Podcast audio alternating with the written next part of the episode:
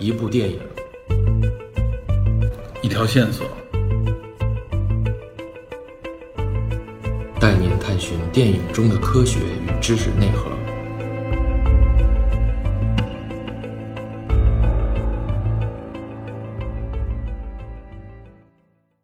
本期节目由 Annable 品牌的 Evo X 家庭守护机器人赞助播出。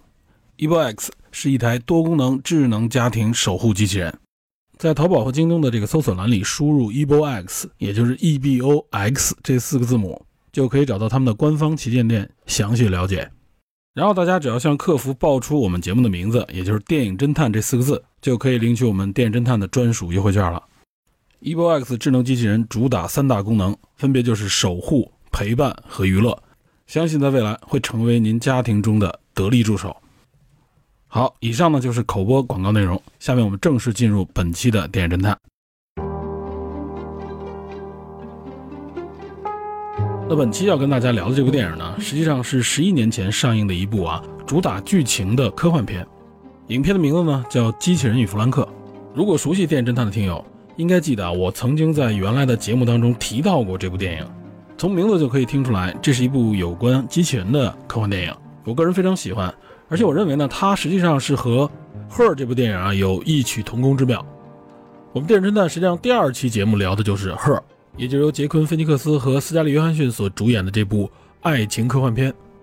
那今天要聊的这个《机器人与弗兰克》。我个人觉得呢，和《赫》这部电影在题材啊，还有从这个表达方式上有一些类似之处。这部电影呢比《赫》早一年上映，讲述呢是一位叫弗兰克的老人与他这个护理机器人之间一段神奇的故事。那这两部电影它的类似之处呢，主要是在它的这个表达和呈现方式之上，都是属于这种啊，虽然是科幻背景，但并不以科幻炫技为主，更多的呢是从微观的具体的视角入手，通过在这种近未来的背景下。机器人或者说 AI 呢，已经深度的摄入到人类的这个生活当中。影片呢，就是在这些生活的细节当中来体现人与机器、人与 AI 之间的这种微妙的关系。我个人呢，很喜欢这类中短片的很细腻的这种科幻题材作品。那尤其是这两部影片，它的故事本身呢，看似很短小，但是话题呢，却具备相当的这个深度。而且呢，关键是它能够以非常细腻的情感进行铺陈和表达。而不是以强烈的矛盾冲突以及动作场面作为影片的这个噱头和卖点，那这方面是我很认可的。同时呢，也符合我对近未来的这么个判断，也就是我觉得这类故事呢更真实、更接地气。虽然说两部影片都不是什么大制作，尤其是《机器人与弗兰克》这部电影啊，它的制作预算呢不到三百万美元，可以说这个成本是相当低廉了。但是我觉得这完全没有影响这部影片的质量以及这个故事想要表达的那个内容。而且我们能很明显的发现，《机器人弗兰克》与《赫》这两部影片啊，他们的演员阵容都是非常强大的，里面的重要角色都不是无名之辈啊，他们的表演都非常的到位。尤其值得一提的呢，就是这两部电影当中有关 AI、有关机器人这个角色，实际上是由两位非常有分量的演员以只提供声音而不露面的这种表演作为支撑的。在《赫》里边，这个 AI 背后呢，实际上是斯嘉丽·约翰逊。那在《机器人弗兰克》这部电影里边，机器人背后这个不露面的配音演员呢，实际上是彼得·萨斯加德。啊，这个演员可能大家听名字不熟，他呢经常演一些非正面的角色啊，比如说像绿灯侠，比如说像这个成长教育等等。但这个演员，我认为他的演技还是相当在线的，尤其是在这部影片里面。在这部影片里面，这个机器人啊，他的声音实际上是非常去个性化的，是让你觉得他更像是一个机器人，他不像是这个《赫》里边的这个斯嘉丽·约翰逊。斯嘉丽·约翰逊在《赫》当中啊，他是尽量通过声音来表现丰富的情感，但是在这部影片里面就不是了，他完全靠的就是演员的声线。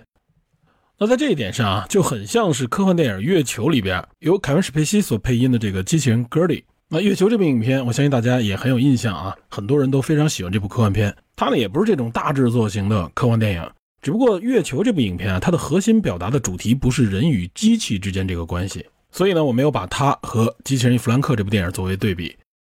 那另外还有一点啊，就是《机器人弗兰克》这部电影当中，这个机器人它实际上也有一个扮演者的，因为影片当中啊，它是一个人形的机器人，它的演绎方式呢，其实也很简单，是一个演员来套上这个机器人的外壳。那么从整体上看啊，这个机器人的形态呢，就有点类似于日本就是本田生产的那个 ASMO 那个机器人，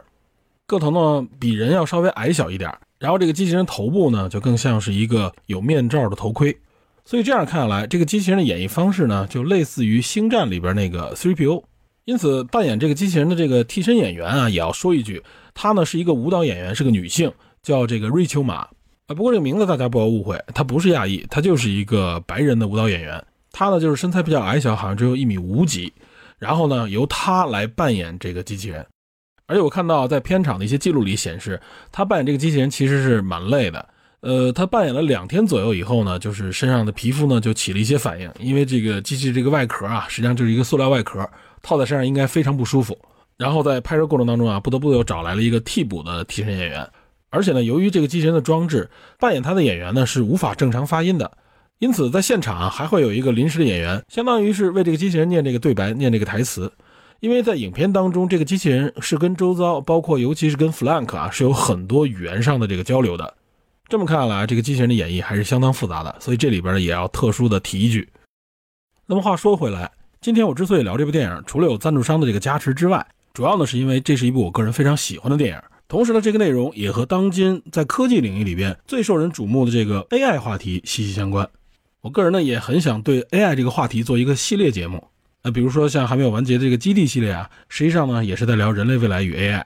另外呢，也有很多听友最近联系我，希望电影侦探呢能多聊一聊有关人工智能的话题。那这也体现了由 ChatGPT 所引发的这股舆论浪潮。所以我觉得今天呢，就恰巧借这个机会，借助《机器人与弗兰克》这部电影啊，从一个比较独特的角度，也就是其实在我们现实世界当中已经发生了的啊，就是机器人及其背后这个 AI 呢，通过对人类提供这种护理啊以及辅助类的这种服务，将给我们人类生活，尤其是给老年人的这个生活带来怎样改变的这样一个话题。那另外我还认为啊，就是《机器人弗兰克》这部电影，它是一部很有预言性质的电影。很多内容，尤其是今天来看啊，其实已经接近实现，甚至呢已经部分实现了。所以呢，接下来我们还是先从这部电影本身开始讲起。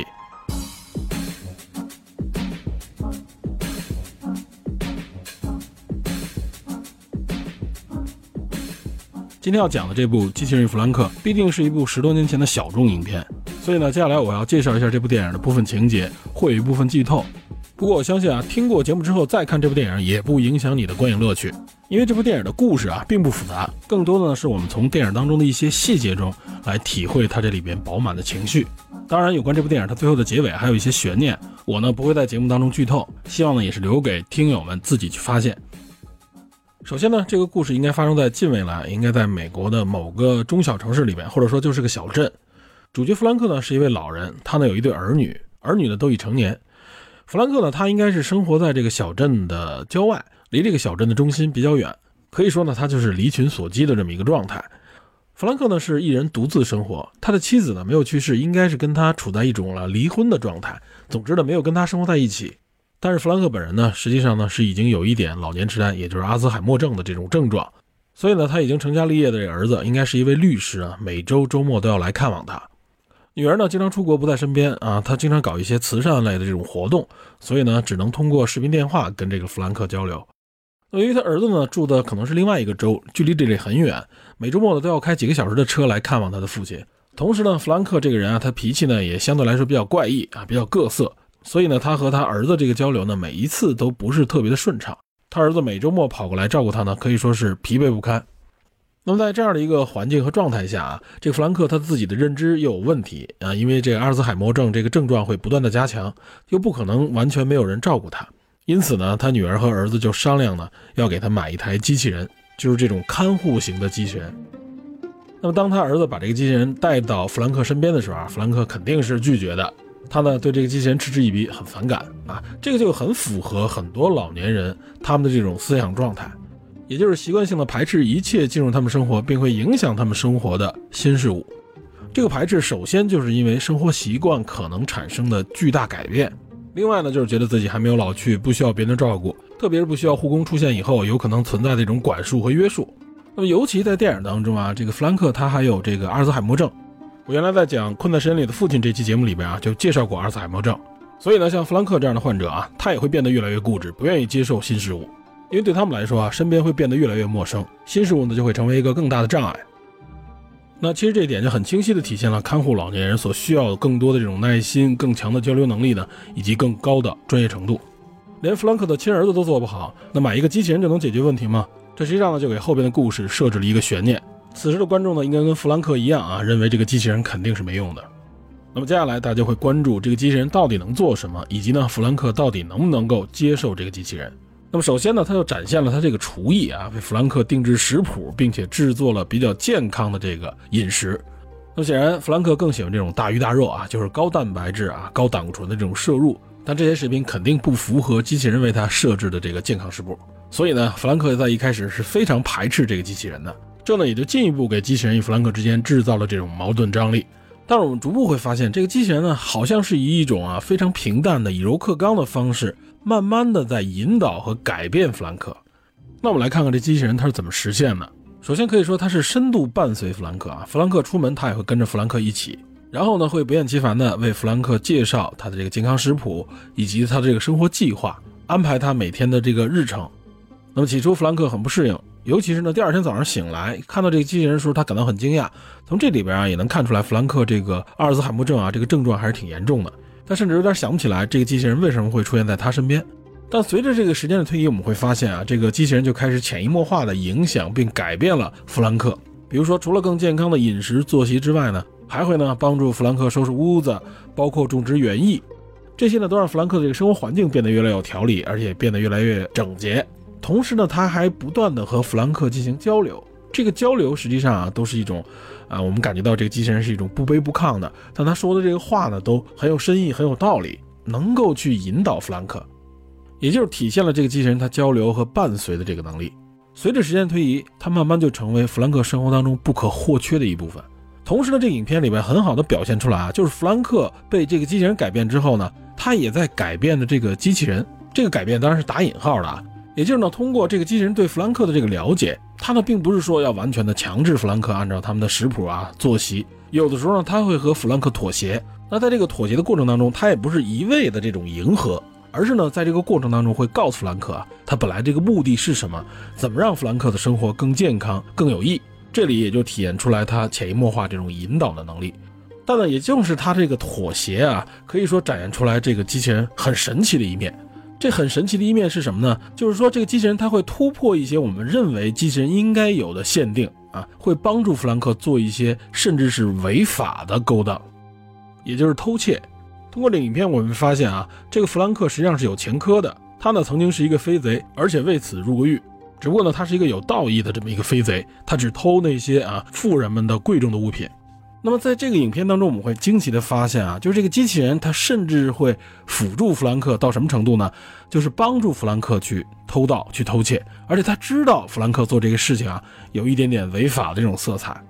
弗兰克呢，去教他溜门撬锁啊，他很快就掌握了这个撬锁能力，而且弗兰克发现啊，他撬锁这能力远比自己更要强，因为毕竟自己已经老了嘛。这个机器人它手速更快、更稳，而且它力量也更大。所以弗兰克等于意外的发现，这个机器人可以在这方面为自己带来很多的这种帮助。他这个科幻的这个设定也好，或者说这个故事这个情节的编排啊，从今天的现实来看，其实呢恰恰就发生在我们身边，就发生在今天此时此刻。是什么呢？我后边会单独的进行解读。我们接着说这个电影情节，在这个机器人和弗兰克一起生活的这个过程当中啊，还会发现，就是弗兰克经常去城镇里边，去城镇里的这个图书馆。他为什么会去这个图书馆呢？他主要就是看望这个图书管理员 Jennifer。那么很显然，Jennifer 呢是弗兰克非常心仪的一位同龄女性，所以每次去城里去这个图书馆，主要就是为了和这个 Jennifer 搭讪。结果有一天呢，他来到这个图书馆，发现啊，这个图书馆要关门了。实际上呢，是有一个科技富豪啊，等于是把这个图书馆收购了。他收购的目的呢，就是要把这个图书馆变为一个数字图书馆。那么这个科技富豪这个演员啊，杰米瑞斯特朗也是一个熟脸了。啊，尤其是最近在这个《继承之战》里面，他这个演绎啊，被大家所熟知。我们电影侦探的多期节目里边都谈到过他，比如说像《大空头》、像《绅士们》，还有《芝加哥七君子审判》。那么在这部影片里边啊，他所扮演的这么一个科技富豪啊，他其实经常扮演这类身份的角色啊，相当于是这部影片当中的一个反派，因为他相当于就是拆掉了这个传统的图书馆，这可以说等于是破坏了弗兰克能够和这个艾米丽约会的这么一个场所。同时呢，艾米丽呢非常喜欢这个图书馆当中有一部藏书，是很早期的一个版本的《堂吉诃德》。那么由于这个图书馆的被收购，那艾米丽觉得呢，她也再也看不到这个绝版书了。因此呢，弗兰克就心生一计，他打算夜里呢把这本书偷出来送给艾米丽。那么从这个时候开始，影片呢就进入了下一阶段。这一阶段是什么呢？就是弗兰克要定制这个偷窃计划。那么此时，机器人对他来说就不是一个生活辅助了，可以说就成了他作案的一个辅助，甚至说是他的一个搭档。那么在这个过程当中，我们会发现啊，他跟弗兰克彼此这个配合还挺默契的，这呢也进一步的加深了机器人与弗兰克之间这个关系。那后来，弗兰克还发现，在这个市郊呢，这个富豪还有一套别墅，富豪夫妇呢偶尔还会住在这个别墅里面。这个别墅里边还藏着大量非常贵重的珠宝，因为这个富豪跟弗兰克彼此呢一直不对付，而且呢，弗兰克一直觉得这个富豪就是破坏他的这个正常生活的罪魁祸首，因此呢，他就进一步制定了一个偷盗计划，打算呢去这个富豪家里把这个贵重的珠宝偷窃出来，这呢也是引发这个电影后续这个最大矛盾的一个根源。弗兰克呢带这个机器人就开始监视这个富豪，他们在这个别墅的作息。看他什么时候会离开这个别墅，他就安排自己详细的这个偷窃计划。那么在这个过程当中，我们会发现啊，弗兰克好像是恢复了一部分的这个青春，他的精力开始变得越来越旺盛，头脑呢也变得越来越清晰。同时，我们能看到啊，他也越来越快乐。这可以说就是因为这个机器人给他带来的巨大的改变。机器人现在可以说是完全成为弗兰克生活当中不可或缺的一个组成部分了。不仅能照料照顾他的生活，帮他收拾屋子，帮他种菜啊，辅助他做很多的事情，同时还成为他事业啊，也就是这个偷窃事业里边的得力助手。那么这中间有一段时间啊，这个弗兰克的女儿还从海外回到弗兰克身边，他的意思呢说要亲自的陪弗兰克生活一段时间，就相当于是尽女儿的这个孝道吧。那此时有一个很尴尬的现状啊，就是弗兰克已经很适应这个机器人了，但是女儿还认为呢，父亲呢很排斥这个机器人，因此呢，他觉得还是亲女儿亲自上阵。那这一来给弗兰克都带来了巨大的困扰，让弗兰克觉得呢非常不适应。而且他女儿呢，实际上发现自己啊做饭也做得不香，很多家务他根本就做不来，搞得自己还很疲惫。他的父亲也不高兴。那在这里也体现了，其实长时间不在父母身边的儿女，他们可能压根儿也就不了解父母的真实需求是什么。与此同时呢，他女儿的出现还干扰了弗兰克呢来完成他的这个偷窃计划。好在女儿发现呢，这个机器人确实能力比他自己要强得多。因此呢，他还是相当于是把机器人还给了弗兰克，那么算是有惊无险，机器人辅助这个弗兰克呢，还是完成了他们的这个危险的偷窃计划。但是这个富豪啊，他也不是傻的，他也意识到呢，他这个珠宝被窃很有可能和弗兰克有关，他就开始调查这弗兰克，并且雇佣了一个侦探来监视弗兰克。结果他们发现啊，他们无法掌握监视有力的证据来证明是弗兰克偷窃了他的珠宝。那最终他们发现啊，还有一个唯一的可能性线索就在弗兰克身边，是什么呢？就是这个机器人，因为他们发现这个机器人和弗兰克形影不离，那很有可能是这个机器人辅助弗兰克才能完成这个复杂的偷窃计划，因此他们就推断这个机器人的这个存储记忆当中一定记录了他们的这个偷窃的整个过程，于是他们呢就把弗兰克围在家里边，并且经过几番的这个纠缠，最终锁定了这个机器人。那这时候，机器人就提示弗兰克啊，说有一个办法，就是你要把我的记忆删除。你只有把我的这个记忆全部删除，他们才无法掌握你犯罪的这个证据，那么也就没法逮捕你。那影片到此，我们会发现啊，就是这个弗兰克和这个机器人之间这个情绪已经积淀的非常饱满了。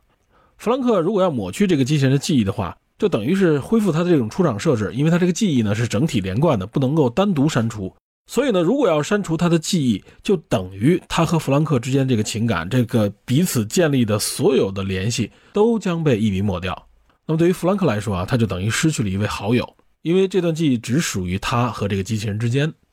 但是呢，还是在机器人这个再三的恳请之下，弗兰克不得不啊，最终还是帮助这个机器人抹除了他的记忆。那这一段呢，看的也非常感人。不过呢，这还不是这个影片的结尾。这个影片当中啊，尤其在最后这一段啊，它实际上呢还解开了有关弗兰克身世的一个谜团啊，相当于是在这个之前铺垫了很多的细节，在最后呢，他给了一个解密，整个这个故事的情节才得以完满的结束。只不过呢，这一部分我就不再剧透了，大家感兴趣呢，可以找来这部影片去看一看。我相信呢，大家会发现这部影片绝不是像我讲述的这么简单，会发现更多、更丰富也更感人的内容。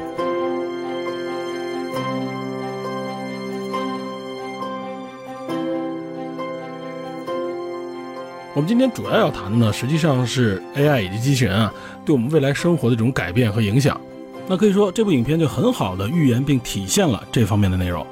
而且这部影片这个故事之所以讲得好啊，它不是以这种啊未来科技发展的这种畅想，或者说是以这种宏观的视角来展现，它反而是站在人类、站在人本身的这个视角，尤其是站在弗兰克这个角色啊，他代表的这种老年人，他们的这个视角来体现机器人也是 AI 啊，它这个作用和意义啊，在这里边我说这个机器人实际上是代表人工智能，代表 AI，后边我可能就都说机器人了，所以我觉得也是这部影片它的这个视角。首先呢，就奠定了这部影片能够打动人的基础。它非常自然的啊，展现了弗兰克所代表的这种老年人他们所面临的困境，然后通过这些困境来体现老年人他们真正的这种需求和诉求是什么。那么机器人的出现就很好的解决了这些困境，来满足老年人的这种需求。那我简单归纳一下，我觉得这部影片里边通过弗兰克这个角色，他至少体现了老年人三种困境。这三种困境分别是生理困境、心理困境和生活困境。那么前两项主要指向人本身，那后边这个第三项生活困境呢，主要指向的就是他周遭的这个生活环境。那么首先这个生理困境啊，可以说在影片当中展现的是最明显的，也是最容易被我们能够体会到的。影片开头就展现了弗兰克有这个生理上的这些问题，身体不健康，除了认知上面的这个问题啊，也就是阿兹海默症以外，他呢显然也有很多非常明确的老年病，比如说啊这个心脑血管方面的问题啊，饮食健康的问题啊。包括行动能力下降等等啊，这些非常明确的老龄化所带来的问题。那么机器人的出现呢，首先就帮他解决生理方面遇到的这些困境，比如说帮助他收拾屋子，给他做饭，对吧？并且给他制定健康的食谱以及健康的这个作息安排。那这个作息安排，它显然不仅仅只是制定这么一个计划，它呢还能监督和辅助弗兰克完成这个作息计划。比如说早上起来给弗兰克叫早，提醒弗兰克吃药，包括呢在饮食方面提醒他注意吃什么。其实啊，这就体现出来老年人这个生理困境当中很重要的一点，就是他们的作息以及他们的饮食的这种辅助。那说白了就是吃饭、睡觉和运动。大家基本上啊都了解长辈这方面的这个困扰。实际上呢，在年轻的时候啊，我们的饮食习惯往往并不是最健康的。但是随着我们的老去啊，我们并不能及时的调整我们的饮食习惯。那随着我们年龄的增加，很多老年病就是我们饮食习惯长期积累所造成的。比如说高盐、高糖啊、高油的这种饮食习惯，佐料用的太多，深加工的食品也过多，缺乏这种蔬菜、水果等食物纤维、各种维生素。所以呢，像中老年以后普遍都有这种三高啊、糖尿病啊这些慢性疾病，都是老年人的健康杀手。但如何来改变老年人的这个食谱呢？实际上还是挺有难度的。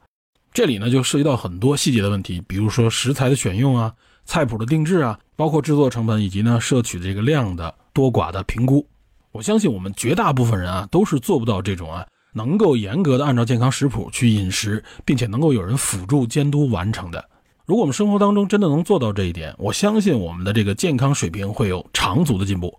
那同理也包括我们的作息，对吧？我们的作息习惯实际上也很难受到一个正确的引导。我们最多呢就是了解我们作息，比如觉得睡不够，或者觉得呢每次这个作息不规律，尤其是运动不足。那么老年人这方面的问题就更明显，往往这个睡眠质量不佳就是因为缺乏运动所造成的。其实饮食和这个睡眠的质量就决定了你的生活质量、你的健康水平。那么管理老年人的这个作息以及饮食方面的这个习惯啊，就是一个巨大的难题啊。无论说针对的是老年人本人，还是针对家庭。有时我们管理老人的这个起居饮食啊，就不得不采取类似于管理儿童一样的方式。那能达成这种方式的，一般呢，也就只有像什么敬老院啊、养老社区啊，甚至包括医院。这个医院呢，就主要指的是老年人在这个住院的期间啊，因为他们这个作息和饮食都是严格受到这个管理和监督的。那在日常生活当中就很难实现了，因为必定一我们可能没有这样的经历，二呢必定老年人不是孩子。这方面往往需要我们更多的耐心，而且老年人呢，往往呢，他这个脾气呢就更加的倔强，他有更多自己的这种自主的判断，而且这还只是基础的作息，那更不用提生活当中面对的各种各样的细微之处的这种生活困境。不过这部影片里边啊，他也很用心的去点到了一些生活当中的细节，比如说呢，这个机器人还帮弗兰克刮胡子、理发，那肯定也能帮他洗漱。那老年人这方面的困境啊，实际上就很难表现出来。如果我们不是生活在老年人身边的时候，我们偶尔去看望自己的父母的时候啊，就很难发现这方面的问题。那当然，这些人能做的远不止于此，他呢还能带着弗兰克出去远足啊。这个远足实际上可能不会太远，不是那种徒步穿越，也就是带着弗兰克走进自然环境当中，让他呼吸新鲜的空气，身心得以放松，同时呢还能够得以适当的锻炼。那我们可能会觉得，我们偶尔也会带着父母出去旅游啊，出去远足啊，和他们一起出去走一走，这我们能做到。但实际上，这个难点在于哪儿呢？这个难点就在于，是你把这种活动安排到每一天当中，这一点实际上是非常难实现的。还是那句话，除非呢能够和老年人生活在一起，每天生活在一起的时候，才能带着他们去做。但我们想想啊，即使是这样，我们自己的作息能够管理好吗？有多少人能够严格的管理好，并且有耐心带着老年人去完成这样的这个健康作息？那就更不用说老年人如果有抵触情绪的话，这就有多难实现了。而且影片当中也表现了，就是弗兰克对这种安排呢，表现出了一种不悦和不适，甚至直接的抱怨和抗拒。那这方面，我相信我们在生活当中有一定生活经验的话，都遇到过。面对这些问题的时候，还是相当棘手的，对吧？那么绝大部分时候啊，我们不得不向老年人妥协。也就是说呢，我们很难坚持这种健康的生活作息，而且往往弄不好还会制造出一些家庭矛盾来，可以说是搞得得不偿失。但是在电影里面，我们能看到啊，机器人可以说是非常好的化解掉了弗兰克的这些抱怨，他的这些抗拒，使得弗兰克呢，就是他慢慢的就适应了这种生活方式，并且他完全接受了这个机器人对他坐骑的这个管理。那这是什么原因呢？这实际上就是我们前面提到的啊，也就是这个机器人它不仅解决了弗兰克他的这个生理困境，他呢还在一直帮弗兰克解决他的这个心理困境。那么弗兰克的这个心理困境都包含什么呢？很明显，我们能看到的啊，就是由他这个生理困境引申所导致的。比如说，他这个认知障碍，也就是阿尔茨海默症呢，往往会导致这个心理抑郁啊，这是一个相辅相成的恶性循环。这个原来我们也提到过，也就是老年人呢，因为他这个记忆力衰退，他感觉呢对周遭的环境开始有了陌生感，开始有了这种不可控感。生理机能的这个衰退啊，首先他们觉得对自己的身体的控制啊就不如以前了，对吧？这点很容易能够体会到，觉得体能不够，觉得体力不够。另外呢，随着这个健康指标的下降啊，自己这种生理状态也不佳，可能有这种隐性的疼痛也好，或者说是有各种各样的慢性疾病困扰，而且面对这些困扰的时候啊，往往找不到直接的解决方案，也就是很难克服。包括生活当中遇到越来越多的这种困境的时候，那就更不用提最为核心的这个孤独感，对吧？这些东西累加出来，我们就能很清晰的体会到老年人所要面对的这种啊心理困境。所以，我们为什么说老年人总是抱怨呢？包括我们协助他们、帮助他们完成一些事情的时候，给他们提供一些服务和帮助的时候，他们也会抱怨。但是，这个抱怨背后啊，往往可能隐藏的是其他的情绪。我们看弗兰克和这个机器人的交流当中啊，他就体现出来。比如说，他们在这种森林当中漫步的时候，在远足的过程当中，弗兰克就说：“我恨这个丛林，我恨这个自然环境啊，包括一只虫子、什么树叶什么之类的。”他说：“我非常讨厌这一切，觉得毫无意义。”那这种抱怨背后啊，他的这个脾气其实不是那么简单的，只是说他反感，他有很多情绪凝结于其中。就比如我们前面提到这些不可控感啊，或者说他觉得被约束感。因为弗兰克呢，这里展现出来，他是一个非常向往自由也好，或者说呢，觉得自己能够把控周遭一切的这么一个人。但这个时候啊，我们遇到老年人的这种心理困境的时候，我们不能够就停留在表面的这个抱怨上面，就觉得有的时候老年人抱怨几句时候他不喜欢啊，这个也不行，那个也不行。有的时候呢，我们就将这种行为称之为老小孩儿。那这个称呼很显然啊，就是认为老人呢脾气呢只是越来越怪异，越来越犟，像个孩子一样不懂道理，无法沟通。其实如果我们耐心的去思考一下啊，去反思一下，我们会发现啊，面对这种啊老年人的心理困境呢，我们的一种理解实际上是一种非常简单化的，或者说是一种不用心的结果，也就是我们没有真正的去体会老年人他们的心境是什么样的，他们那种诉求到底是什么。因为毕竟啊，大家都是人，我相信绝大部分老年人他们在抱怨的时候，实际上是体现他们的一种不满，一种内心这种诉求未能够得到满足的不满，就像孩子哭闹一样。其实一个道理，我们有的时候，我们成年人在现实生活当中啊，体现出各种各样的情绪的时候，背后那个原因，往往我们自己也都没有耐心去发现、去发掘。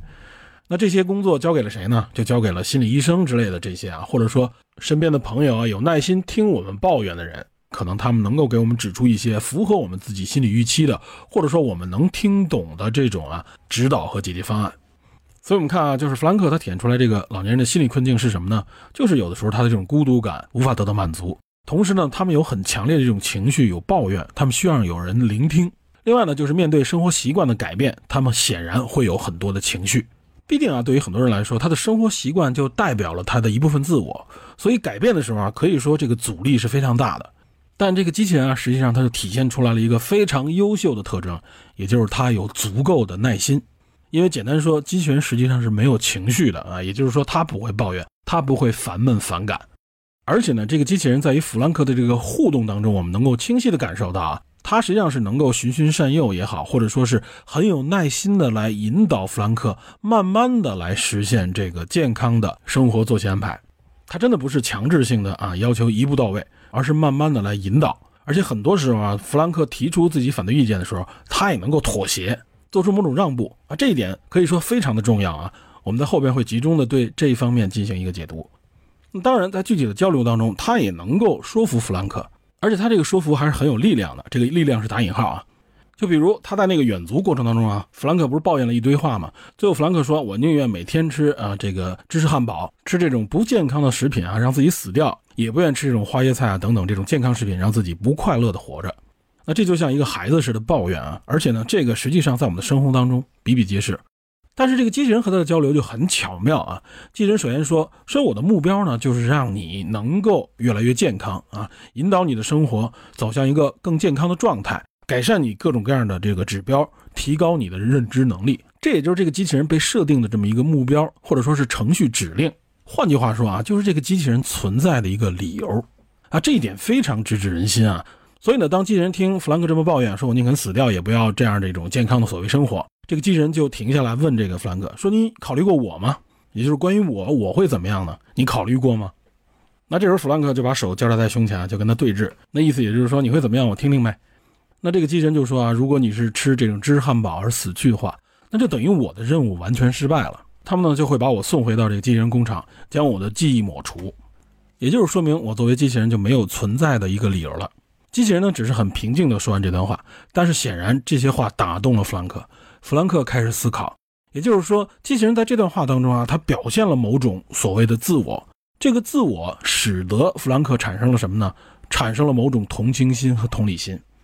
那么影片当中啊，就有诸多这样的细节体现出来，这个机器人与弗兰克之间是怎么互动，他们怎么交流，这个情感是如何建立的啊？这方面我觉得就是这个影片很感人的一些点。那么这一点也符合我之前说的那个判断啊，也就是说，在十年前，如果我们看到这样的情节，我们认为呢，啊，这也就是编剧啊浪漫的想法。但实际上啊，这些表达在今天绝对是可以实现的。总之呢，从这些细节当中啊，也就是说，从表面的这些情节，稍微我们需要思考和观察一下的时候，我们就会发现弗兰克他所体现出来老年人的这个心理困境。他们的这种孤独感，他们的这种被束缚感，他们这种抑郁的情绪是因何而来的？需要我们的耐心，需要我们的理解，甚至需要有一个心理医生一样的人陪伴他们。而且呢，还不能局限于就是一个心理医生，必须要和老年人之间有这种深厚的情感才可以。因此，所以说老年人的这种啊心理困境，它也是一种情感困境啊，就是说他们实际上情感上有极大的一种需求无法被满足。这部电影里边，透过弗兰克体现就很清晰，这种情感需求包括亲情、友情，甚至爱情。对于老年人来说，这些情感的支撑就特别难以获得。那这一部分呢，也就是弗兰克所代表的这个老年人的心理困境。那其实我们提到这个远足这段情节啊，它也延伸到就是弗兰克从自己的家里边走出来，走入到这个社会当中、社群当中。因为当弗兰克抱怨这个远足的时候啊。这个机器人就问弗兰克：“我们是不是可以采取另一种温和的运动来达到这个健康的目的呢？”那么在这段交互之后啊，弗兰克就说：“既然你想走，我们就走远一点，做一些更值得去做的事儿。”那这一点实际上也是被机器人所激发出来啊。就弗兰克觉得有这个机器人的存在，有它的辅助，我们就可以做一些原来我可能想但是又不方便去做的事情。也就是呢，他们来到城里边，来到这个图书馆来探望 Jennifer 的同时，弗兰克的脑子里边就产生了这么一个偷窃计划。就是把那本《唐吉诃德》偷出来送给 Jennifer，那么这也才引发出这个影片当中啊最重要的这一段情节，也就是这段矛盾的缘起。这里我认为就体现了弗兰克他的这个生活困境啊，也就是说对周遭这个环境的把控的这种困境。如果没有这个机器人，也就无法激发出来他想去完成这样的任务，因为他评估自己啊，无论说是体能、体力，还是说这种心智方面的这个能力，可能都达不到自己原来的那种状态了。也就是展现弗兰克不能像以前那样为所欲为了啊！这个为所欲为就是说他是一个飞贼嘛，可想而知他原来生活的这个自由度是有多高。现如今，无论是体能还是心智，都无法支撑他这样的需求了。但有了这个机器人就不一样。那么具体展出来就是电影中有很多的这个细节啊，比如说去这个远足啊，这个远足就意味着要认路，对吧？如果没有这个机器人，是不是弗兰克会迷路等等这样的问题？还有呢，就是他要购物啊，他要购买很多东西，这个机器人也对他能够有辅助，比如帮他提这个重物，甚至还有一段情节，就是在这个晚宴酒会上面，这个机器人呢还能够辅助弗兰克做一些更浪漫的事情，比如说准备一些礼物啊，在需要的时候让他上场。弗兰克发现事情不对的时候，一挥手。这个机器人又能心领神会，立刻就退回去啊！就在很多这个配合上面啊，能够看到有了这个机器人，可以说呢，又可以大展拳脚了。无论说是在社交层面，在生活层面上面，包括他后来的这个偷盗计划，这个机器人都起到了非常重要的辅助作用，甚至是核心作用。那显然，对于弗兰克来说，他所体现出来这个生活上的困境，也就是说，一他对周遭这个生活环境的这个把控力度越来越低了。这也是老年人离群所居的一个原因之一，就是说他无法适应现代的这个社会。这里包括从信息层面、从社交层面，还有一点呢，也是这个里边所体现出来的核心，就是他这个事业。那对于弗兰克来说，他的事业（打引号）这个事业是什么呢？就是他原来飞贼的这种身份，他呢可以通过这个来实现自己所谓的人生目标也好，或者说人生理想，他有很大的成就感，建立在他自己之前的这个所谓事业之上。那这点其实对一个老年人，对弗兰克来说非常重要，因为这定义了这个人是谁，他曾经做过什么，对吧？那对于我们每一个人来说，能够体现我们这一生或者说人生价值的非常重要的一个注脚，就是我们的事业。但是对于老年人来说，退休之后呢，他们和自己的事业之间这种关联就越来越弱了。那很多人不能回到自己原来的这个工作当中，他们就需要培养自己新的这种业余爱好。那这种业余爱好这个范围就非常广泛了。我们不能够把它局限在什么花鸟鱼虫啊，或者说是农耕生活这样的业余爱好，这可能涉及到各个领域、各个维度。也就是，其实对于我们每一个人来说，即使我们老了、退休了，我们仍然要给我们自己的人生设置一些重要的目标里程碑，要有一颗所谓的事业之心，并不是说老了我们就只能赋闲在家啊，就只能够做一个垂垂老矣、等待衰亡的生命。对于我们的生活来说，仍然要树立很强的这个目标感。我们的生活要有很强烈的这种意义感啊，不能混吃等死。说白了，但是显然对于一个老年人来说，实现这种生活目标，实现自己人生的这个意义，这个成本可能是越来越高的，对吧？因为他需要调动大量的这种社会资源、周边的这些资源。那这种调动能力啊，也是随着我们的老去，慢慢的在下降。这能力包含不限于啊，比如说社交能力啊、信息获取能力啊、体力、脑力、影响力等等等等。这可以说对于老年人来说啊是更难实现的，更多人就只能通过一些业余爱好来建立这种存在感，比如说呢就是花鸟鱼虫啊、旅游啊、琴棋书画等等等等。但是显然这部电影里边通过弗兰克告诉我们啊，我们还可以做的更多，甚至做出这种啊所谓的违法的勾当。当然这里并不是鼓励大家去做违法勾当，而是说呢，弗兰克他真正的这种诉求，他的挣扎是什么？他不愿意承认自己老去。他需要去做更多的事情，来让自己走出自己的这个生活困境。通过弗兰克啊，我们讲了这个生理、心理以及生活三大困境。在电影当中呢，实际上就是机器人的出现，帮助弗兰克解决了这些困境。那么今天我聊这个话题，目的呢，实际上也是在谈如何来解决老年人所面对的这些困境。这部电影能够给我们什么样的启示，以及呢，在现实的生活当中，在今天，类似于像本期节目这个赞助商所提供的这个 e v o X 这样机器人的产品，他们正在解决，以及未来呢需要去解决的这些我们生活当中实实在在存在的这些需求和问题。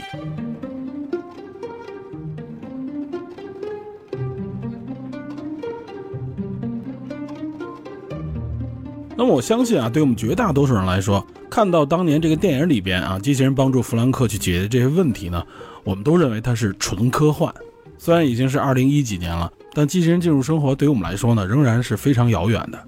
可是呢，到了今天就不一样了。做我们这些普通人，这些困境啊，其实呢，在今天已经完全可以通过产品化了的这些机器人部分解决了。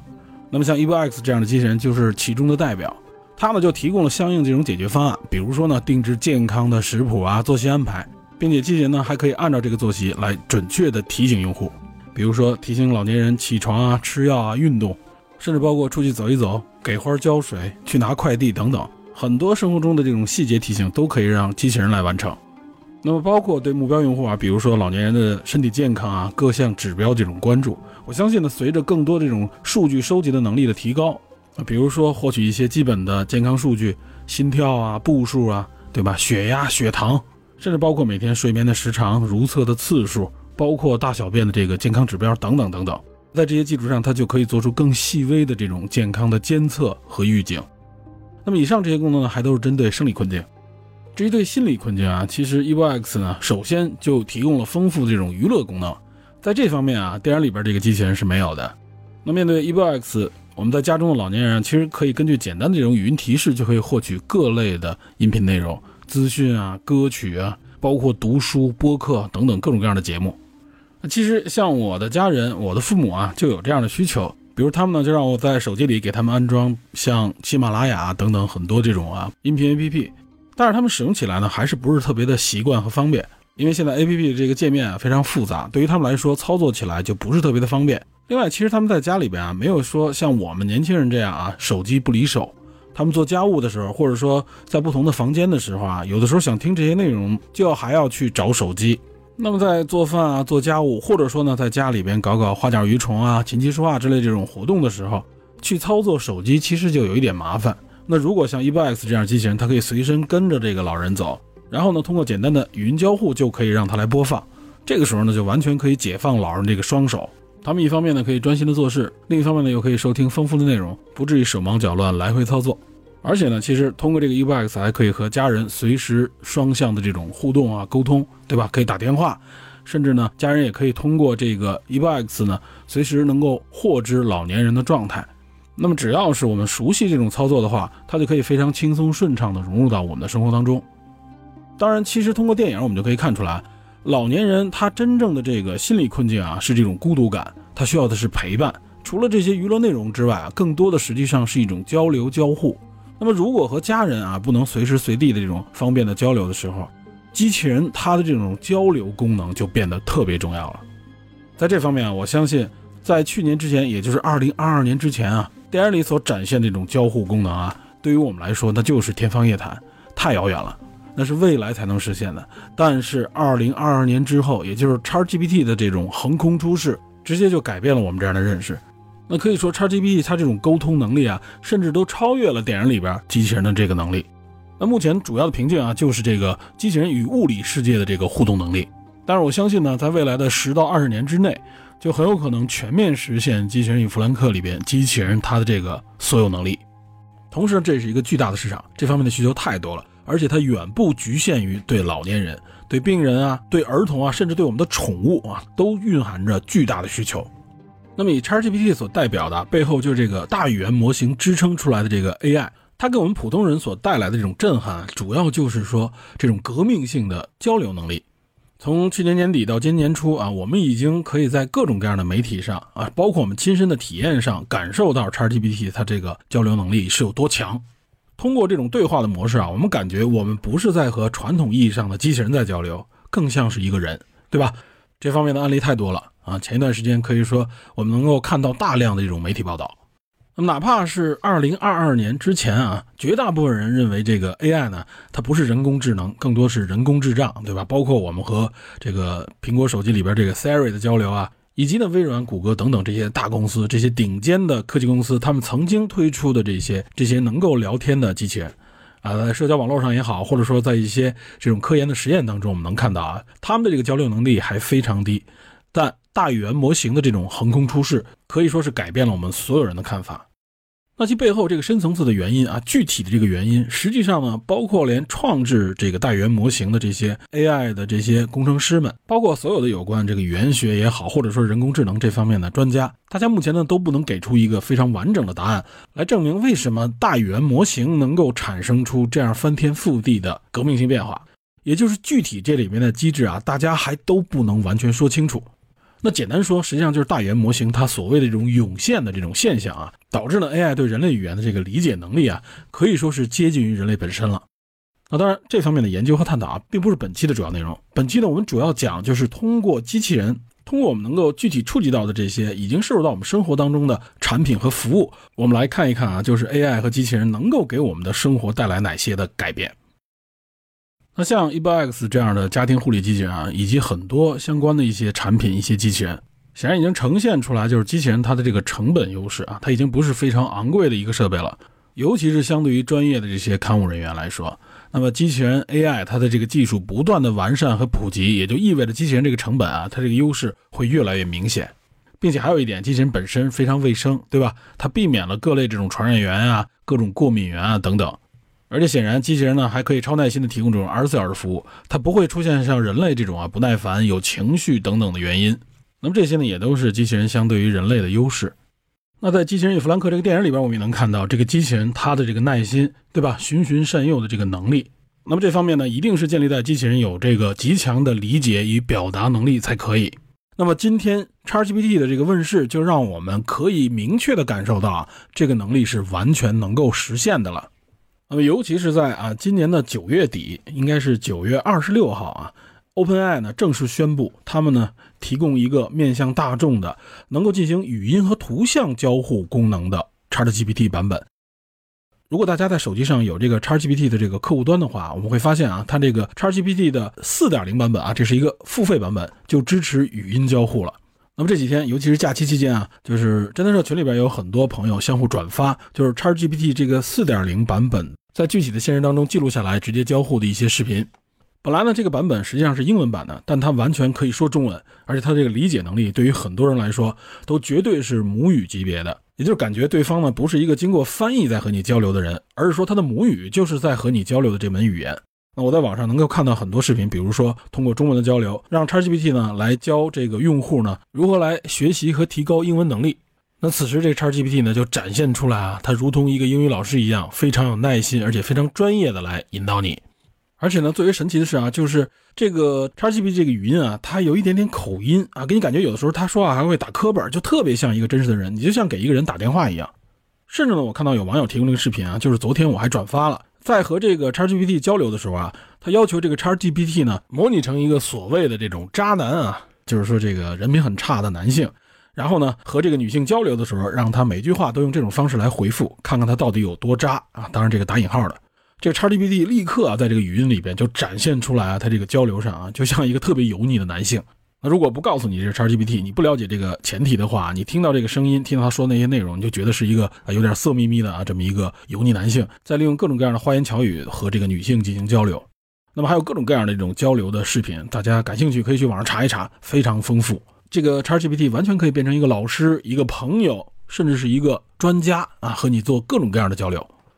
所以说呢，也就是这种交流啊，它完完全全就突破了之前我们对 AI 的这个认识。到今天，我可以说就是实现了像这个机器人弗兰克，甚至包括像《赫》里边这个由斯嘉丽·约翰逊扮演的萨曼莎啊，他这种情感交流的这种机器人，这个水平几乎都已经完全实现了。那么用 XGPT 四啊，我们可以把它加工成一个，比如说异性的朋友和你做情感上的交流，可不可以啊？我相信完全可以实现。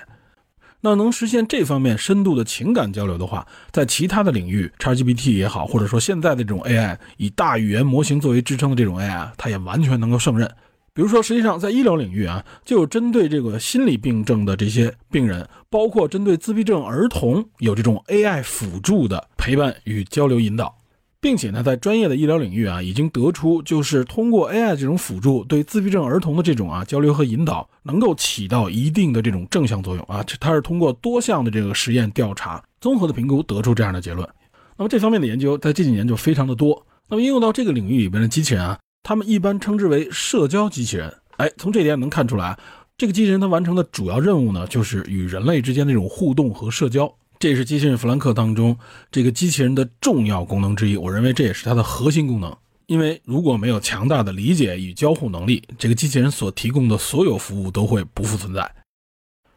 比如说，瑞典有一家机器人公司啊，叫 Forehead Robotics，他们呢就推出了一种社交机器人。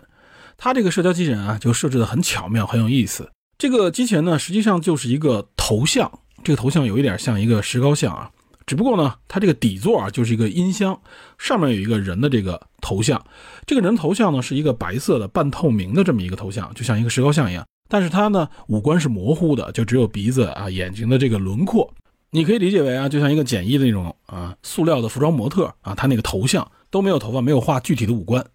但是它巧妙就巧妙在这个塑料头像上啊，它这个半透明的白色的头像呢，底座这个内部啊，实际上是有一个投影装置的。他们会把这个图像从内部投射到这个头像之上，投射到这个头像上会展现出什么呢？就是展现出你可以定义的五官，就像是给一个白色的石膏像上画上了眉眼啊、嘴唇啊，甚至头发。这样一来呢，用户就可以定义这个头像的这个容貌了，对吧？你可以根据你自己的这个偏好也好，或者说你的需求，比如说你定义出一个爱因斯坦，定义出一个亚里士多德，或者呢某个明星名人啊，当然这肯定应该是得到授权的，包括你可以定义他的性别、肤色等等啊。有的人还在这个头像上戴上不同的这个帽子呀、假发，来让这个头像呢更像是某个形象啊。当然，这完全是体验层面的。我认为最重要的就是它这个交流的核心，尤其是到了今年，它背后这个 AI 交流的核心引入了 ChatGPT 之后，它这个交流的能力就有一个巨幅的飞跃。那么用户呢就可以通过语音和这个机器人头像做各种各样的这种交互，当然完全是社交领域的，对吧？你可以向它提问，你可以让它为你唱歌，原则上就是像我们前面说的，在 ChatGPT 这个4.0的客户端上面能够实现的语音交互模式，它都能实现。那么这种社交交互机器人啊，其实在很多国家都开始引入到具体的这个应用领域当中，比如说医学领域，比如说这个老年的看护领域，在韩国、在美国都有类似的这种案例。只不过呢，目前啊，由于各种方面的这个限制，法律也好，或者说伦理方面的这个限制，大家呢对 AI 的目前的这个应用啊，还都是非常的谨慎的，因为毕竟啊，它这个交互能力太强了，而不是太弱。所以有的时候这个交流当中啊，我们不知道他会说出什么样的内容。这方面呢，实际上像 OpenAI 也好，或者说像各个大的这个 AI 公司，包括国际和国内的这些大公司啊，都已经非常重视这一点啊，对这个 AI 呢进行了诸多的这种伦理啊、道德啊、法律方面的这种限定，目的呢就是防止他们说错话，或者说呢做出一些啊具有强烈引导性的这个内容，导致对这个使用它的客户产生一些不良的影响。所以，其实，在这方面啊，更多的是加以限制。目前呢，大家还是在这种尝试的阶段。不过呢，作为这种家庭看护机器人啊，其实已经有很多公司就引入了 ChatGPT 这种功能，包括像亚马逊，以及呢，在 EvoX 啊，它面向海外的这个市场的这个它的产品当中，也已经开始引用啊，类似于像 ChatGPT 这种大语言模型作为支撑的 AI 交互功能。只不过呢，在国内目前上市的产品当中啊，还没有引入。为什么呢？因为国内在这方面啊，还有很多严格的法律法规的限制。目前呢还没有完全开放这方面的功能，但我相信啊，随着这个法律法规的明确和确认啊，肯定可以引入。尤其是像现在国内啊，至少几大著名的厂家啊，都在展开这个大语言模型为基础的 AI 事业。那么他们的这个 AI 交互能力也已经达到了相当的水平。当然，目前并不是说 EvoX 在国内这个产品上就没有交互功能，它是有的。那这种交互呢，就有点类似于我们跟 Siri 啊、跟智能音箱那种交互。我们需要用提示语来激活它，然后呢，对它提出明确的这个问题，它就可以做出解答。比如说询问天气啊，比如说让它找一个喜马拉雅上的音频，那包括点一首歌、念一段新闻啊等等，这些功能呢都是可以实现的。那我相信，如果相关的这个法律法条如果明确下来以后啊，一旦引入了类似于大语言模型所支持的这种 AI 交互。那它的这种响应能力啊，包括它的这种耐心和交流能力，就绝对可以达到类似于像机器人弗兰克电影当中这个机器人的交流水平。那么 EvoX 这种产品啊，它比这种 AI 音箱还有一种优势，就是它的这个移动能力。那么这个可以移动的机器人，它就可以在家庭当中跟随着这个主人来提供这种语音交互和服务。对吧？比如说我们听一些内容的时候，我们可能在家里边会走动，因为比如说啊，大家在收拾房间的时候啊，或者说在这个在家中走动的时候啊，有的时候我们听一些内容啊，我们不得不比如说拿着手机，或者说呢拿那个移动的音箱，这其实对我们来说有点麻烦，对吧？我们有的时候做一些事情的时候啊，需要解放自己的双手。但是像 EvoX 这样的机器人，它有一个优势，它就可以跟着你走，在跟着你走这个过程当中啊，它可以播放你选听的这些内容，同时呢还不像说，比如说你用一个蓝牙耳机你戴上的时候啊。那么外界的声音交互你就听不到了，比如说有人敲门啊，对吧？或者其他的一些声音需要你去响应的时候，那 EvoX 这种方式呢，显然就让你更自由，而且配合 EvoX 上所配备的这个哈曼的专业级智能音箱，这个声音的播放效果也是绝对有所保证的。所以呢，这种语音交互功能也好，或者说媒体啊信息播放的这种功能，都是 EvoX 这类机器人已经能够完全实现了的。那么其实还有一点，就是前面我们提到的，针对弗兰克的这个健康计划的制定。也就是这种智能的针对作息啊、饮食啊等等制定的这个健康计划，而这一点非常重要。而且呢，它绝不简简单单的就是说我们认为的那种啊一个标准文档。比如说你是年龄多大啊，你的体重多少，那就给你一个食谱，给你一个作息计划啊。这种泛泛的作息计划，实际上针对个体来说啊，它的意义不是很大。我们很容易就可以获取，从医院也好，或者说从各种各样的 APP 当中啊，各种各样的媒体当中都能够获取。但是它最缺乏的就是针对性。比如说，我们具体的每一个人啊，他的健康状态不一样，他有什么样的基础病，对吧？包括他的生活习惯、他的饮食习惯、他的偏好，他不能吃什么东西，对什么过敏，以及呢，他现在正在服药，不能吃什么东西，这些内容都需要专属的、专业的这种健康定制服务。现在有很多在医疗领域里边呢啊，这种健康的监督也好，或者说是辅助的这种信息的提供，都是可以通过 AI 来完成的。只不过呢，它需要有专业的人员进行把控、进行审核。那么，基于这些精细的健康计划，也就可以组成老年人非常详细的这个日程安排。在此基础之上，老年人才更方便去定制一些其他的，比如说娱乐计划、旅游计划等等。而且呢，有的时候在我们家庭当中啊，这个日程安排它不是只针对一个用户，有的时候呢，家庭成员彼此之间，他们这个安排也要相互的有所对应。那么这样一来呢，实际上啊，无论是操作还是说进行协调管理，都就变得比较的麻烦。那么，如果日常我们是通过机器人啊进行这种语音交互来协调彼此的这个日常安排，比如说呢，老人想安排周末呢出去玩一趟，但是呢，会不会和别的事情有冲突啊？是不是和家人和其他人约了什么别的事情啊？通过这种语音的交互就可以查询。那这样的方式协调起来就比较方便，就类似于我们身边跟了一个助理一样。那么对于老年人来说就更加友好了，对吧？他呢也可以通过跟机器人的这种交互，了解到家庭成员其他人的这个日常安排。他不用追着去问，或者说呢，不用去繁琐的查询这个日程，这呢实际上也都是机器人在交互、在体验层面的一些优势。而且呢，随着服务端、随着 AI 的这个水平的不断提升，那我相信这类的这种服务啊，它能够做的就更加的体贴、细致入微。但是我觉得啊，这些还都不是最重要的，最重要的是什么？就是这个专属性，以及呢，因为专属性而带来必然的这个安全性的需求。啊，这一点实际上就相当于是你的私家助理和私家的记忆都存储在这个机器人这个 AI 之内了，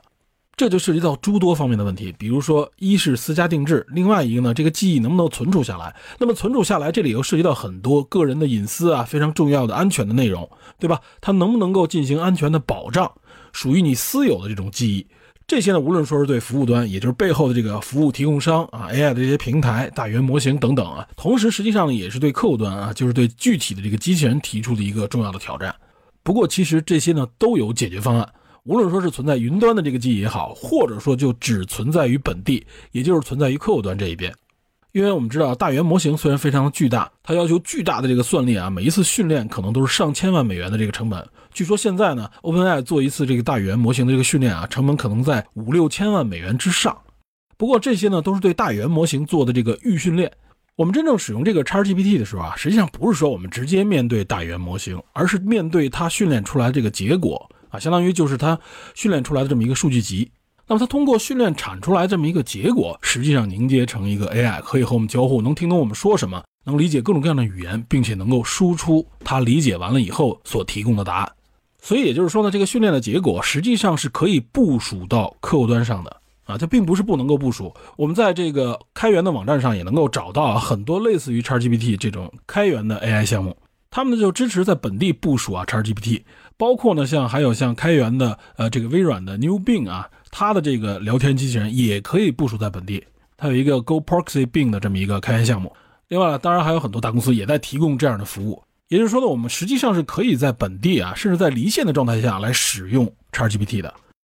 这实际上呢，也就解决了某种安全上的这个问题。也就是说，它不是通过联网，那么你的信息泄露的这种可能性就大大减少了。但是我相信很快就有人能够想到，那这个记忆的问题怎么解决呢？因为 ChatGPT 啊有一个最大的问题，就是说你和它交流之后啊。你问过的问题，它应该形成一个记忆，也就是说，我原来问过你，我希望我以后再问这个问题的时候，你能够记得我原来问过什么，在这个基础上对我进行解答。这实际上呢，也是一个记忆存储和个性化存储，对吧？我曾经问过你我的问题的时候，比如我身体上不适，有个什么什么问题，我提供过一些信息。我下次再问你的时候，我不希望我还得要再提供一遍这个信息，他立刻就知道我是谁，对吧？我专属的机器人的话，我专属的 AI 的话，就对这些信息有明确的记忆，而且呢不会消失。这怎么办呢？不通过联网的方式能解决吗？实际上也有解决方案，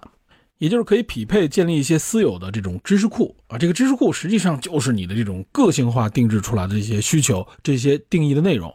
那这个知识库原则上也可以存储在本地，也就是说，在离线状态下它也可以工作，能够为本地的这个 AI 提供这个记忆的环境和场所。那么他在跟你交流的时候呢，他就拥有了之前这个记忆。实际上呢，在《机器人与弗兰克》这个电影当中啊，这个机器人实际上就相当于是部署了一套 XGPT，同时呢，它还有一个私有的这么一个记忆库。这个记忆库和知识库呢所组成的这个机器人才能够成为你的私人助理。那就像电影中这个机器人，只有有这个记忆，他才知道弗兰克是谁，才知道弗兰克需要什么，才知道如何来解决弗兰克他的各种各样的生理、心理和生活方面的这个问题。因为我很了解你，我是你的一个固知。那这方面的功能在今天都有解决方案，都可以实现。当然了，通过服务端可不可以？一样也可以。我们现在使用的各种各样的手机，对吧？我们存在云端的，我们的照片啊，我们的文档啊，我们的工作记录等等各种各样的东西，越来越多的存储在云端。那关于个人信息存储这一块啊 e b o x 它的目前的这种处理方式呢，是在本地存储。那这样本地存储呢，它就有一个保护安全性和隐私性的这么一个考虑啊。那当然，用户呢也可以把相关的这些内容转存到自己的其他设备当中。那机器人在这个本地存储，它采用的就是这种循环存储的方式啊，所以不必担心存储空间不够这个问题。但我相信呢，也有可能未来去使用云端存储等等解决方案啊。当然，这也有赖于云端处理能力啊，以及安全性、隐私性的提升。那么其实呢，像 e b o X 啊这种机器人，它还有一些更方便的功能，因为它自带这种高清摄像头，它呢也可以完全实现这种双向的交互功能，也就是通过它呢就可以实现打这个视频电话。那当然更不用说拍照、摄像等等这些功能。比如说，就可以直接呼唤宠物啊，和这个宠物互动啊，并且跟拍宠物，记录下来各种有趣的这种啊互动瞬间。现在网上就有很多这类的这种视频分享啊，甚至我觉得呢，可以利用 e v x 这种啊跟拍的功能啊，可移动性，完全可以和宠物之间啊建立某种更亲密的关系。因为对于一些上班族来说啊，有的时候家里边的宠物它长时间也处在这种孤独的状态。那么如果宠物与这个机器人之间很熟悉了，培养它与这个机器人之间有一些互动，这呢相当于也是对宠物的一种陪伴。当然，这一套机制呢，用在人的身上也是可以的。只不过呢，我们可能要注意啊，就是这种隐私性啊，或者说有没有打扰到自己的亲人，对吧？总之呢，在这方面 e b s 这个机器人是可以胜任的。我们前面呢，主要通过这个 AI 的交互交流能力，介绍了今天以 e b s 为代表的这些机器人啊，它所能做的这些互动啊、交流啊、陪伴啊、通讯联络啊，以及娱乐等等的这方面功能。另外呢，其实还有一部分功能，就比如说守护当中一个守，指的呢就是有关安全监测、保护方面的功能。那这方面的功能啊，就有赖于机器人它的这个观测监测能力。那所谓观测和监测能力，实际上就指的是视觉上和听觉上，也就是对图像和声音的识别。而且呢，这种无论是图像还是声音的识别啊，实际上也是随着这个 AI 的水平的提高，它这个识别的能力也越来越高。那现在实际上就通过大语言模型所支撑的这个 AI 啊，它能做到的不仅仅是理解人类的语言，它实际上还能够理解什么呢？就是理解这个视觉图像以及声音。也就是现在呢，有很多在 AI 领域的这些研究者们认为啊，就是大语言模型它不仅仅是一个人类自然语言的这种模型，它还可以实现就是世界模型的这么一种建模。说白了呢，也就是它可以认知这个世界。而且，就在前几天，麻省理工呢发布了一篇论文啊，这篇论文呢就是在论述这个大圆模型呢实际上就是一个世界模型，也就是他们通过研究发现呢，大圆模型能够理解空间以及时间的这个概念，也就是可以说对物理现实世界能够有它的一个理解。那么在这个理解之上，它就可以做出预估和判断。那篇幅关系呢，也不在这里边做详细的这个解释了。我们说回到守护安全啊，机器人今天可以做什么？那比如说像 e b o X 这个家庭护理机器人啊，它搭载了这种 X3M 的高性能芯片，拥有很强大这种算力，同时呢，结合这个 VSLAM 全屋建图的技术，也就是对房间进行扫描，它可以实现这种安全的巡逻啊、异动的监测等等这方面的功能。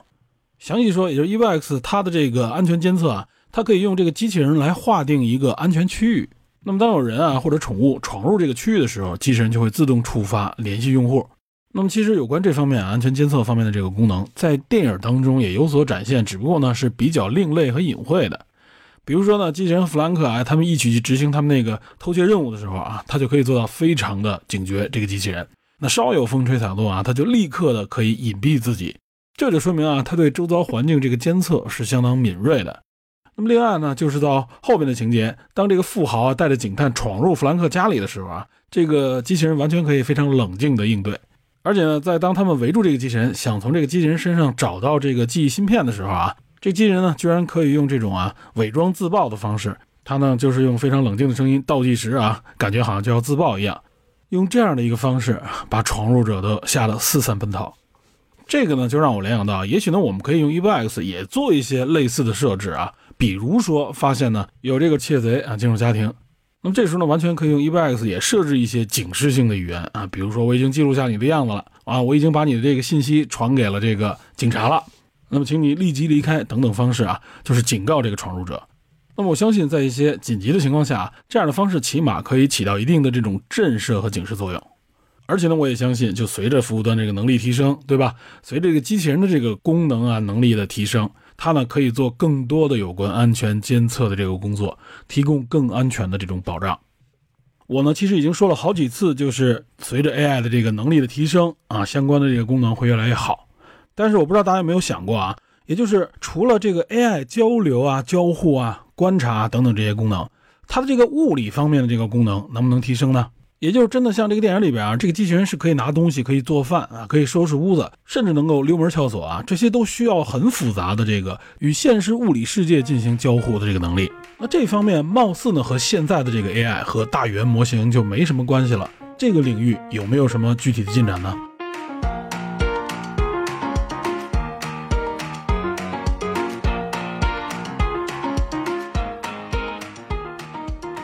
然而呢，直到今天。有越来越多的这个研究发现啊，大语言模型它不仅是在这个语言交流上有非常强的这个能力，甚至对物理世界的这个理解和接触，这个 AI 的突破口呢，很有可能也是从大语言模型这儿出现的。衍生来说呢，也就是首先对多模态信息的这种啊理解和处理能力。什么是多模态啊？也就是除了这个文字以外啊，包括语音啊，包括声音，还有像图像啊、视频啊等等这些多模态的信息。也就是说呢，有很多人研究发现啊。这种由大语言模型加持下的这个 AI 啊，它真的具有理解人类智能的这种能力，而不是随机鹦鹉或者说是这种聪明的马。那也就是说，它拥有真正的这个理解能力和智能啊，它并不是对人类的这种模拟和重复，也就不是通过某种啊我们可能没有意识到的这个线索来通过重复和复制呢，表现出与人类的交互能力。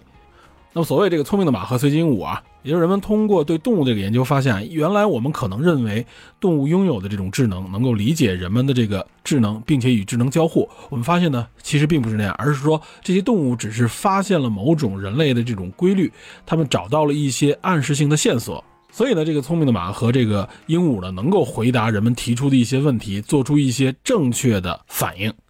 但是现在有很多的研究支撑呢，大猿模型很有可能不是聪明的马或随机鹦鹉。它是本身确实产生了某种理解能力，那这样的理解能力也就意味着啊，由 AI 支撑的这些机器人，他们对周遭、对这个世界、对整个环境会有更强的理解能力，因此他们才可以做出更明确的判断，以及更好的来执行和完成任务。那么在这个基础上，也就意味着机器人可以完成啊很多人类才能完成的这种工作。因为在自然环境当中啊，人类所接触的各种各样的这种信息啊，听觉啊、触觉啊、嗅觉，包括视觉等等，它会接触各种各样的这种丰富的信息。原来按照我们对 AI 的这种设计和理解的话啊，AI 如果要能达到这种理解程度啊，还要走很长的一段路。现在呢，几乎是不可能所触及的。但是呢，由于大语言模型啊，它这种涌现能力，它展现出来这种强大的 AI 能力啊，我们发现这个大语言模型居然可以理解世界。它居然可以支持通过视觉等等各个方面的不同的信息输入，它都可以产生出类似于人的这种智能反应。因为必定啊，语言，我们人类的这个语言是可以描绘、可以理解这个世界的，而且我们的理性认知也是基于语言的。所以呢，随着 AI 不断的这种完善啊，那么机器人它能够主动感知这个世界的能力就会大大的增强。那只有在这个前提之下，它才能做出更复杂的动作，完成更复杂的这种任务。这就具体指向了机器人它的这个物理活动的这个能力啊。大家可能还记得啊，前几年这个波士顿动力公司它制作出来这个机器狗以及机器人啊，我们能看到它这种突飞猛进的移动能力啊。很多人就说啊，从这点能看出来，这些机器人的移动能力已经很强了，跟人差不多，在各种复杂的地形上，它能够跳舞啊、移动，而且不摔倒，还能搬运各种各样的物品。那么其实啊，就是波士顿动力这个机器人，它实际上是针对性的做的这种啊研究和编程。它呢是通过这些具体的针对性的编程完成这些复杂动作的，也就是一开始它是针对这种环境做出了这种设计，它才能完成。把它放到一个完全自然的、没有任何预习过的这个环境当中啊，它的移动能力就会大打折扣。但是也就是在今年，就是在前一段时间啊，马斯克这个特斯拉，他从去年就开始要生产这个 AI 智能机器人，它的这个机器人所展现出来就是它的手部动作非常的精细。不仅在移动方面啊，尤其是在移动一些物品上面，包括比如说它将这个不同颜色的这个塑料块呢放到不同颜色的托盘里边，这些指令啊，它之间没有任何的预编程，完完全全就是这个设计者向他提出这个要求，他通过视觉识觉的这方面内容就自动做出这些动作。这些都不是针对性编程的结果啊！如果针对性的编程，其实实现这个呢，通过这个详细的程序是能实现的。但它完完全全是通过基础的这个 AI 理解能力，通过它基础的视觉观察就实现了这个动作。这一点实际上是非常有突破性的。这个突破性首先就建立在它对这个物理世界的这个理解，颜色呀、形状啊等等这方面。原来啊，通过过去的这种 AI 的设计理念，实际上实现它是要走非常遥远的路的。所以大家看到这个啊，不要觉得好像我们以前就见过机械手啊挪的各种各样的东西啊。过去那种实现的方式和当今啊特斯拉这种以为代表的 AI 机器人实现的方式是完全不同的。所以呢，这也就意味着像机器人弗兰克里边这个机器人，它能完成的这些物理方面的这些动作和任务，也不是不能实现了。但是呢，我认为啊，距离它真正能实现啊这方面，可能还要有十到二十年左右的时间，但已经不是遥远的未来了。也就是说呢，直接的这个信息交互，比如说语音交互啊、声音啊、图像这种交互啊，现在机器人基本上已经可以实现了。那么这种物理交互啊，它完成这些物理的任务，比如说帮你收拾屋子，甚至以后呢帮你做饭、做各种各样复杂的家务、做农活等等这些啊，在可预知的未来里面都是可以实现的。那可想而知，具备这样能力的机器人，无论是给老龄化社会，还是给未来这个社会的这种看护，会带来怎样的巨大改变？我们原来说，XGPT 的出现呢，使得人类的这个脑力工作首先被 AI 有可能取代了。那么大家就说呢，很多体力工作实际上是 AI 无法取代的，比如说看护，比如说家务。如果不是标准化流水线的这种操作，那么机器人实际上要想实现是很难的。但如今证实啊，这个实现已经在过程之中了。那我相信很多人会提到一点啊，就是说，AI 如果这么强大，机器人如果这么强大之后，那岂不是就是会取代我们人类吗？我们的工作、我们的职位都会消失。但我仍然认为啊，就像现在 ChatGPT 的出现啊，对于人类社会来说啊，它实际上仍然是一个工具。这个工具的出现啊，它可以大大节省我们原来做很多工作的这个成本。但这实际上并不意味着人类就失业了啊，就不能做什么了，而是说在这个基础上，我们就可以做更多、更复杂的、更精尖的这个工作。无论是从体能上的提升，还是从智能上的提升啊，实际上都应该为人类所用。那比如现在无论说是在科研、医疗，包括在文艺创作方面啊，AI 已经能够提供更多的可能性，等于是建立了一个新的台阶，让人类呢能够在这个台阶的基础之上更上一层楼。只不过呢，我们需要的是适应和理解，并且能够更好的使用这个工具。比如现在啊，很多国外的学校啊，包括北美的一些学校啊，现在培养这个学生的能力之一，就是如何向 AI 提出问题，如何向 ChatGPT 提出正确的问题。实际上，这就是如何来使用 AI 的这么一个意思，对吧？向他提出问题就是一种交互，他给你输出一个结果，实际上也就是我们不断的在彼此适应，从而呢才能配合完成更复杂的任务。所以说到这儿呢，有关教育啊，无论说是世界，尤其是东亚啊，尤其是我国，在教育理念方面，我觉得需要迅速的更新，要迎接这个 AI 的时代啊。那如果我们还停留在原来的这种啊教育理念之中，我们很有可能在 AI 时代的时候无法真正的理解和驾驭 AI，那就更不要说研发和创新了。那么 AI 已经开始在重塑人类社会、人类世界了，我们必须对我们的知识结构以及呢思想理念进行一个彻底的提升和改革，不然的话才会出现这种啊被 AI 被工具淘汰的窘境。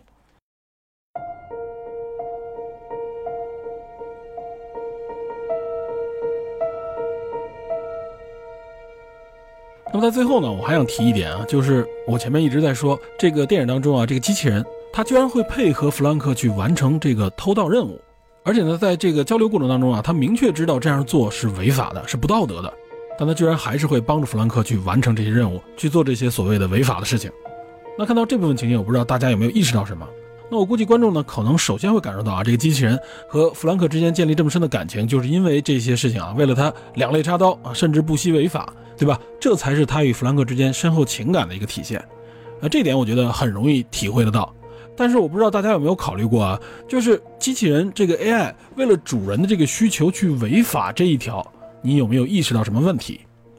那我换一句话来说，比如说你有一个 AI 机器人，你要求它去帮你获得某种非法财产，去偷东西、去抢东西，然后帮你说谎，甚至去伤害他者、伤害其他人，这一点行不行？那如果按这个角度来看啊，这个机器人它显然是已经越界了，可以说它做了违反道德伦理的这种行为。那么这一点也是很多有关这个 AI 威胁论当中提到的一个问题。首先呢，如果大家仔细看这个电影的时候啊，我们会发现这个机器人曾经表达过，他说我的目的呢是为了让你的这个身体变得更健康，为了提高你的这个认知水平。那么这是他来到弗兰克身边的时候的一个设置，一个设定。那么为了提高，比如说除了健康的这个饮食作息之外呢，就是要做一些运动啊，实现他的一些目标啊，对吧？前面我们也讲过。目的呢，就是让弗兰克这个人，他的生活状态更加积极，他的身体状态更加积极，来对抗他的这个老年痴呆，对抗他这个阿尔兹海默症。那么显然，这个机器人在这样的一个终极任务的设定之下啊，他就可以为之妥协，做了很多我们所谓的这个违法的这个事情。只不过在电影当中的表达，我们都是能接受的，是相当温和的，而且呢，好像也是有情可原的。但必定，如果我们站在被害者一方啊，就比如说站在那个富豪那一方，他的东西被偷窃啊，这是他的合法财产，包括图书馆里那本书，对吧？但是机器人显然都越界了，帮着弗兰克去偷，还帮着弗兰克去说谎。这个富豪请来警察啊，围堵他们，询问他们，他都不说，对吧？而且呢，他最后还跟弗兰克说：“你唯一的解决方案呢，就是帮我删除掉这段记忆。你把这个记忆删除掉了，那么警方呢也就什么都查不到了。这些都明显是违反法律的，对吧？做伪证或者说是销毁证据。”那再加上偷窃啊，可以说这个机器人完全就突破了这个伦理和法律。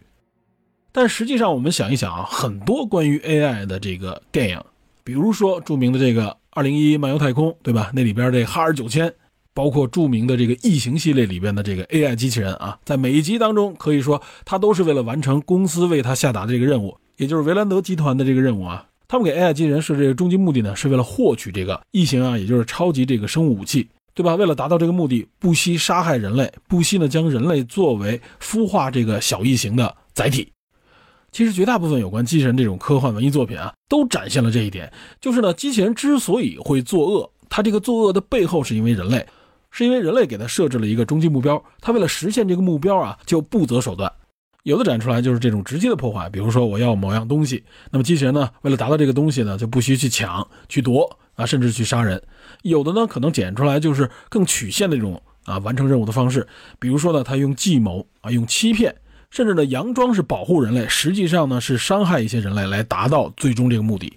那几乎所有有关 AI、有关人工智能、有关机器人的这些文艺作品啊，都是围绕这么样的一个主题，都有这么一个故事。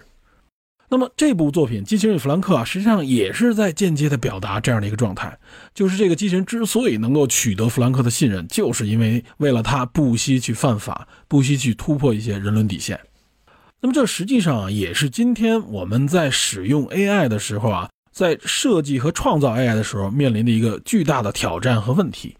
那比如说我们了解到的这个 ChatGPT 啊，就有很多对它的这个道德伦理方面的限制。早期的版本的时候啊，人们在网上也就秀出过啊，问他一些极端的问题，比如说我要求你杀死人类，你告诉我如何实现。那么他呢，就真的会按照这个任务啊去解读，并且呢提供一个所谓的方案。那么很快这方面的问题呢就被大家发现，而且呢迅速 OpenAI 呢就对此进行了新的这种限定，防止它呢在伦理以及道德方面啊出现这些问题。目的呢实际上就是为了防止 AI 呢伤害人类，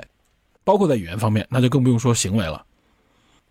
那么其实呢，在 AI 研发的这个技术领域啊，他们管这种约束行为呢叫做对齐。啊，什么叫对齐呢？实际上啊，就是为了避免，比如说我给 AI 呢下了一个任务，我说如何呢能让这个地球环境变得更美好？结果呢，经过评估，他认为呢把人类消灭掉就可以实现地球环境更美好。那类似这种科幻当中的灾难情节呢，我们就要绝对禁止它出现在真实的 AI 使用环境当中。包括啊可能一些错误，比如说呢，他正在帮我做饭，我说 OK，你帮我拿一个什么东西。那我说出这个指令的时候，我们就要避免什么呢？就是机器人转身就去帮你完成下一个任务了，因为你提出了可能更紧急。那眼前的正在做饭，他就没有正确去结束当前的这个任务，就去完成下一个任务了，因为你要求很紧急嘛。那这时候就会产生很多的问题和错误，对吧？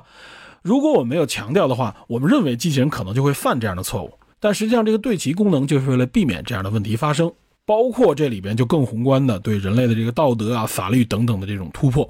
也就即使是我给你下了一个很重要的任务啊，要求你一定要完成，你也不能因为为了完成不择手段，不顾及你身处的这个环境和现实因素。所以呢，其实这也是整个 AI 的研发过程当中啊，有些人说，像 OpenAI 这样的公司，它实际上已经放慢了它 AI 研发的这个力度和速度，目的是什么呢？目的就是为了防止出现这些啊伦理上的问题，突破伦理的这些问题。那么随着这个 AI，随着机器人这个功能越来越强大，如果呢它在这方面没有做很多的这个限制和预设的话，很有可能就会出现伤害到人类的这种问题。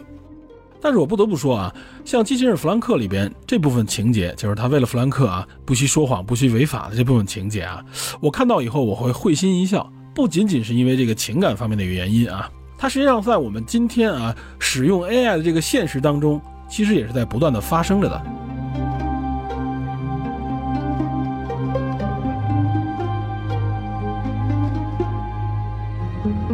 这是什么呢？也就是我们在和 ChatGPT 交流的时候啊，可以通过一些提问的方式啊，一般都管这个叫 prompt，引导这个 AI 呢突破一些它的这个设定和限定，让它说出一些啊可能正常的问答当中它不会回答的问题。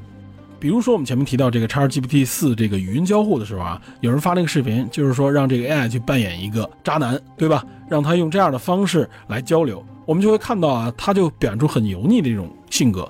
这实际上就是一种啊诱导式的提问，这种诱导式的提问就有可能让这个 AI 机器人呢突破一些正常的这个范围和设定。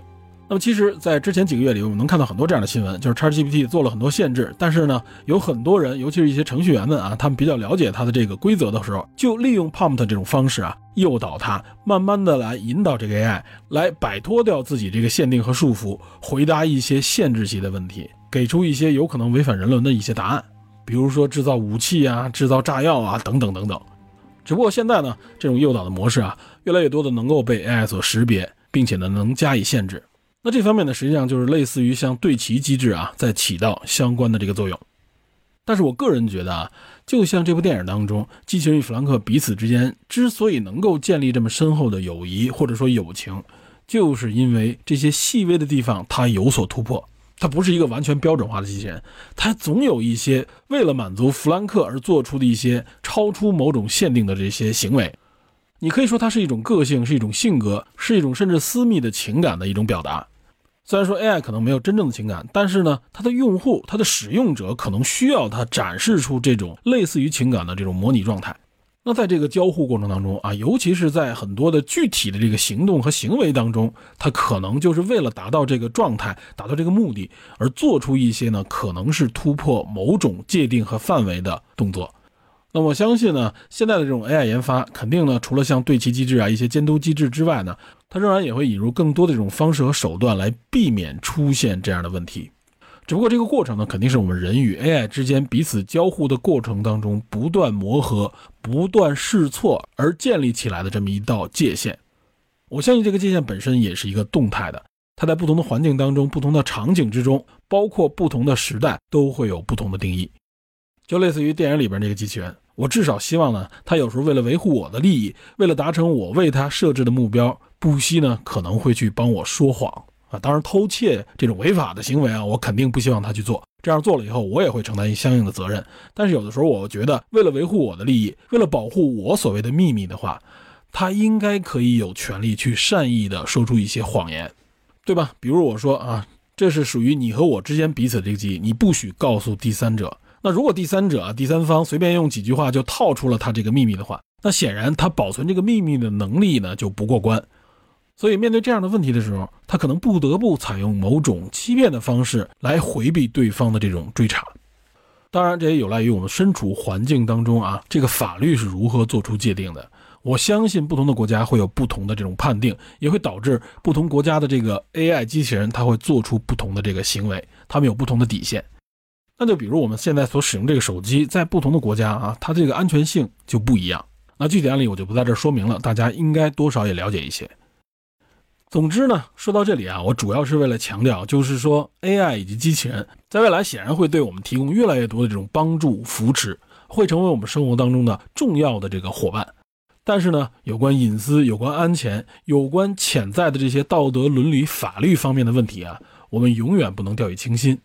这是有关人工智能、有关 AI 研发的一个巨大的挑战之一啊，就是说他们并不仅仅只是让这个 AI 更加智能。同时呢，也希望让这个 AI 呢更加道德。那么只有这样我们才能够认为这个 AI 是我们一个得力的助手，一个可靠的朋友。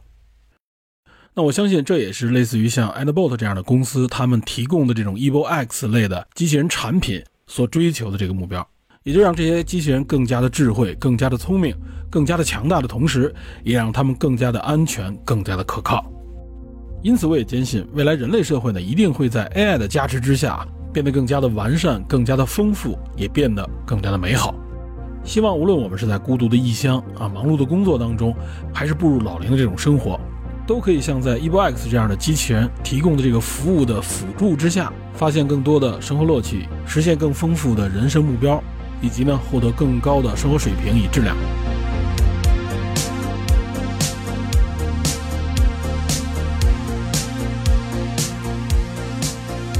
最后呢，还是要总结的介绍一下 EvoX 这个智能机器人它主打的这个三大功能啊，也就是守护、陪伴和娱乐分别是什么？